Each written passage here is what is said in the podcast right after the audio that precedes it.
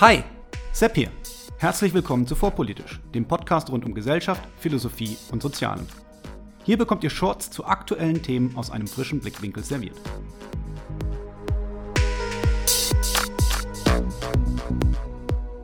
Heute Wokeness. Was könnte das sein?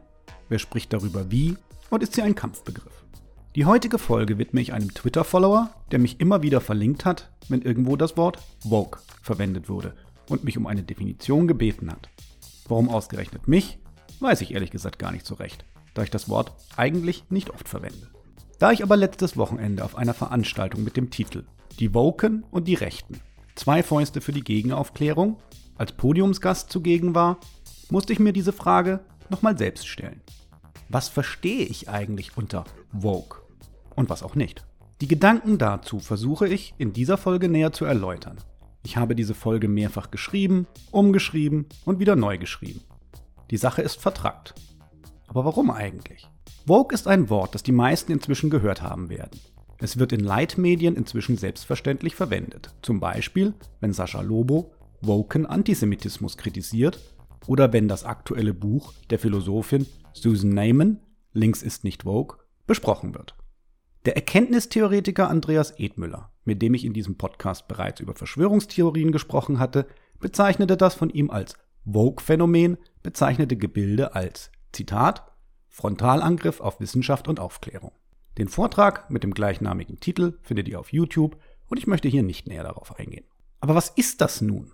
Woke.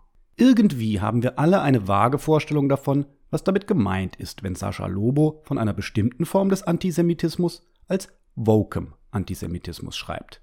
Wenn wir jedoch genauer zu fassen oder zu erklären versuchen, was Woke nun ist, beziehungsweise eben auch nicht ist, dann wird es schwierig. Was klar scheint, ist, dass der Begriff Vogue aus der afroamerikanischen Subkultur der 1920er Jahre kommt und ein besonderes Bewusstsein gegenüber Rassismus bezeichnete. Als solcher war er positiv konnotiert, aber außerhalb der von Rassismus betroffenen afroamerikanischen Gemeinschaft weitgehend unbekannt. 2008 tauchte er im Lied Master Teacher von Erika Badu und Georgia N. Muldrows auf und fand Eingang in den Sprachgebrauch der Mehrheitsgesellschaft. Etwas, das besagte Georgia N. Muldrows in einem Interview 2017 als performativen Trend für die Massen kritisierte, als der Begriff aber noch primär positiv konnotiert war. In den Mainstream hatte der Begriff ab ca. 2012 Einzug gehalten, als Aktivisten anfingen, sich selbst als Vogue zu bezeichnen. Und spätestens mit der Black Lives Matter Bewegung ab 2014, die den Begriff auf sich selbst anwendete.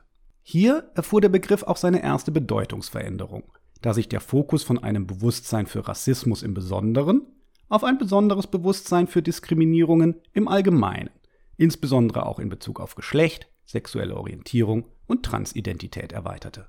Ich kann nur spekulieren, warum dies so war, aber es könnte etwas mit der 1990 von Kimberly Crenshaw entwickelten Theorie des Intersektionalismus zu tun haben, nach der stets alle Diskriminierungen gemeinsam in den Blick zu nehmen sind.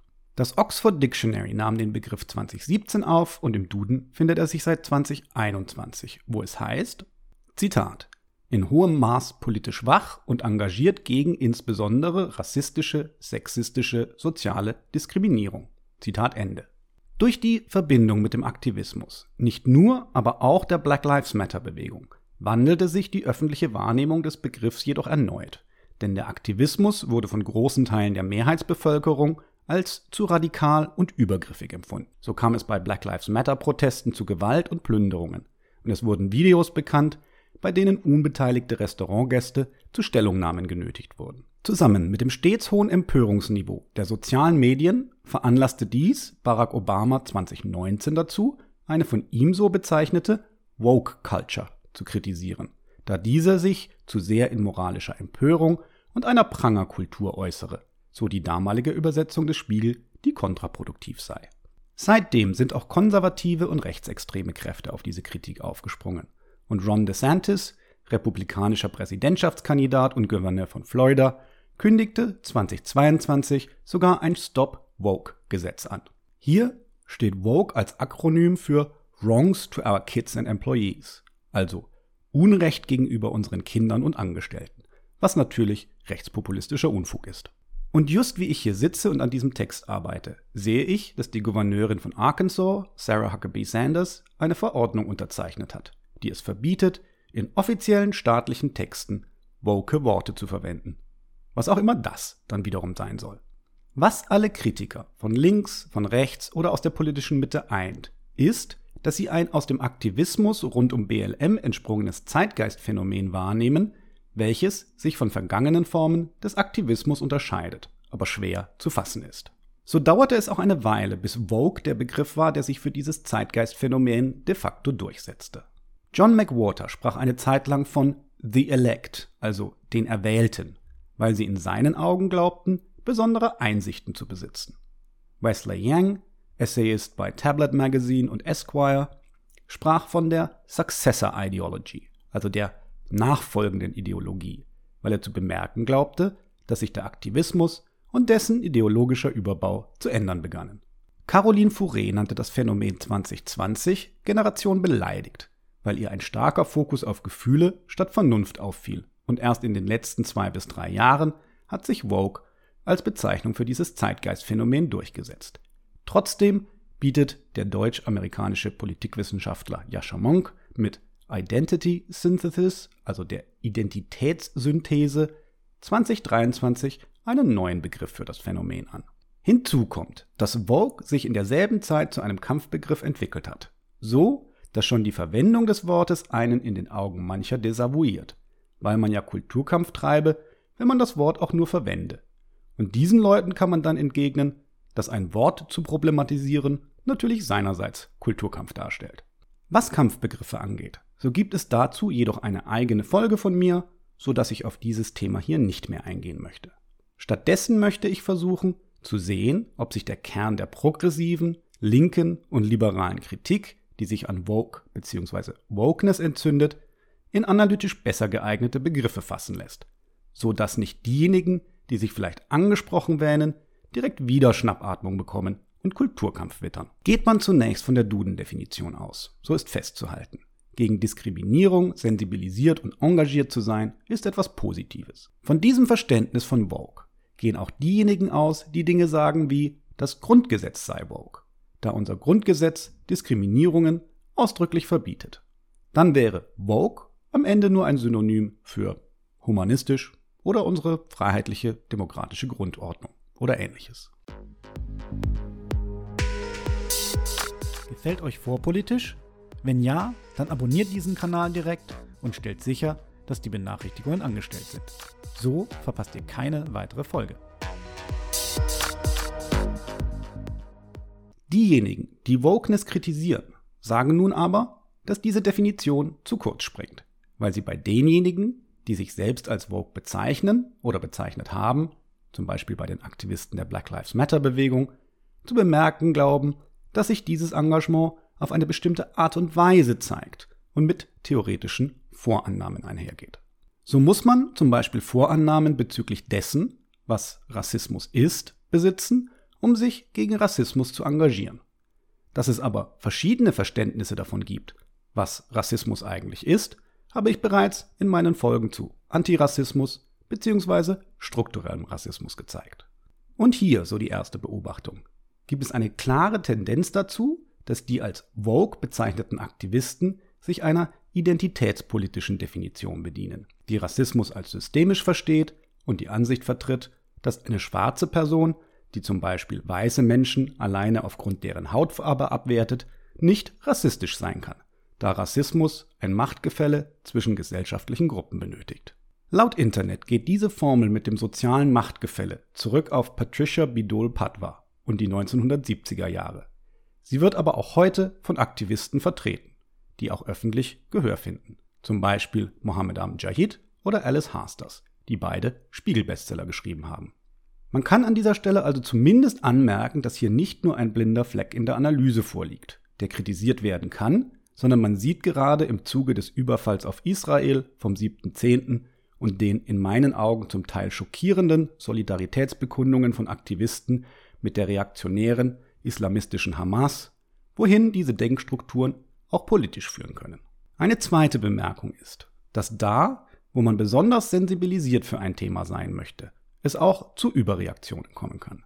Dann weist man nicht nur auf tatsächlich bestehenden Rassismus hin, sondern entdeckt rassistische und andere Diskriminierungen vielleicht auch da, wo gar keine existieren. Der YouTuber Sinnans Woche hat in diesem Zusammenhang auf unserer Podiumsdiskussion von einer Autoimmunerkrankung gesprochen. So wie ein starkes Immunsystem wichtig ist für den Körper, ist eine gesunde Aufmerksamkeit gegenüber Diskriminierungen für eine Gesellschaft richtig und wichtig. Wenn es aber dazu führt, dass der eigene Körper bzw. die Grundlagen unserer freiheitlichen demokratischen Grundordnung angegriffen werden, dann geht es zu weit und wird schädlich. Wer nun glaubt, dass es ein zu viel der Rassismussensibilität nicht geben kann oder de facto nicht gäbe, dem seien Kimberly Crenshaw und Mari Matsuda, zwei Professorinnen, die in US-aktivistischen Kreisen sehr beliebt sind, als Lektüre empfohlen, die das Rechtssystem der USA im Besonderen, aber auch der westlichen Welt im Allgemeinen für per se rassistisch halten.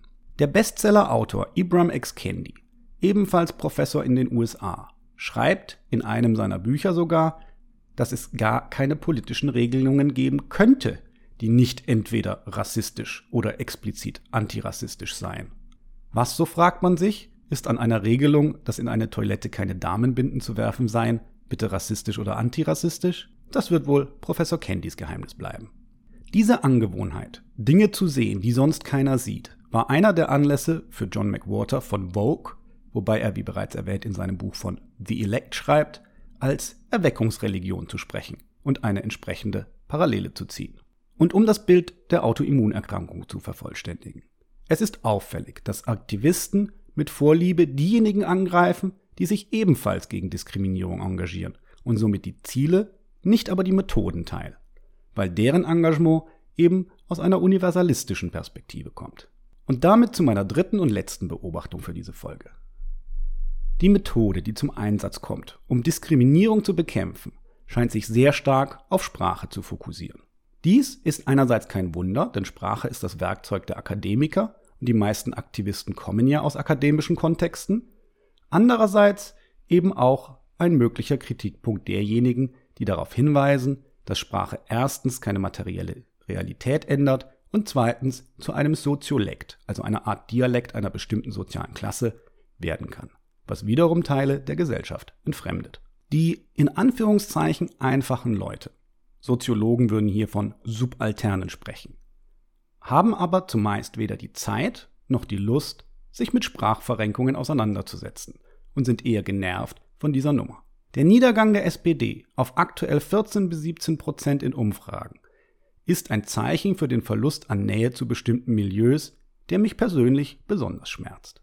Und auch das scheint mir ein Anzeichen dieses in Anführungszeichen Vogue-Phänomens zu sein, dass man in Identitäten denkt und nicht mehr in Milieus.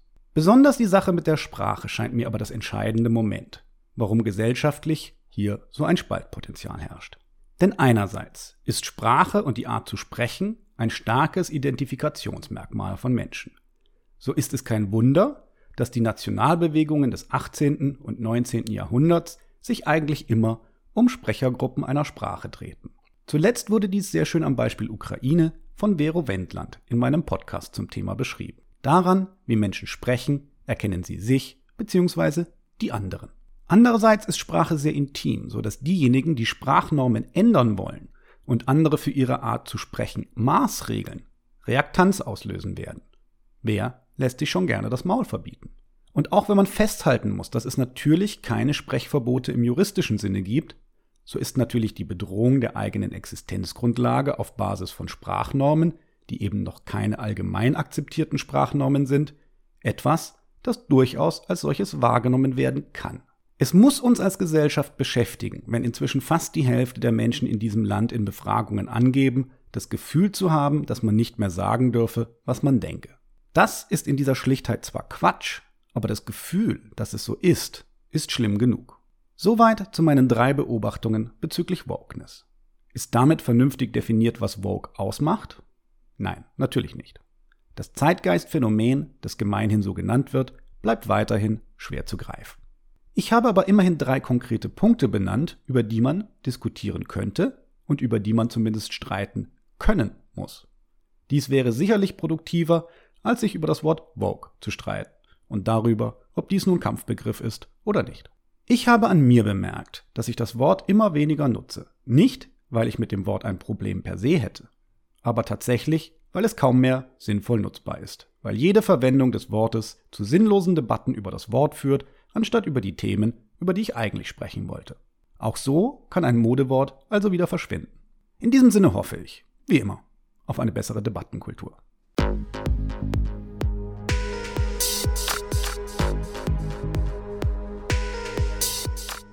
Hier endet eine weitere Episode von Vorpolitisch, dem Podcast rund um Gesellschaft, Philosophie und Soziale.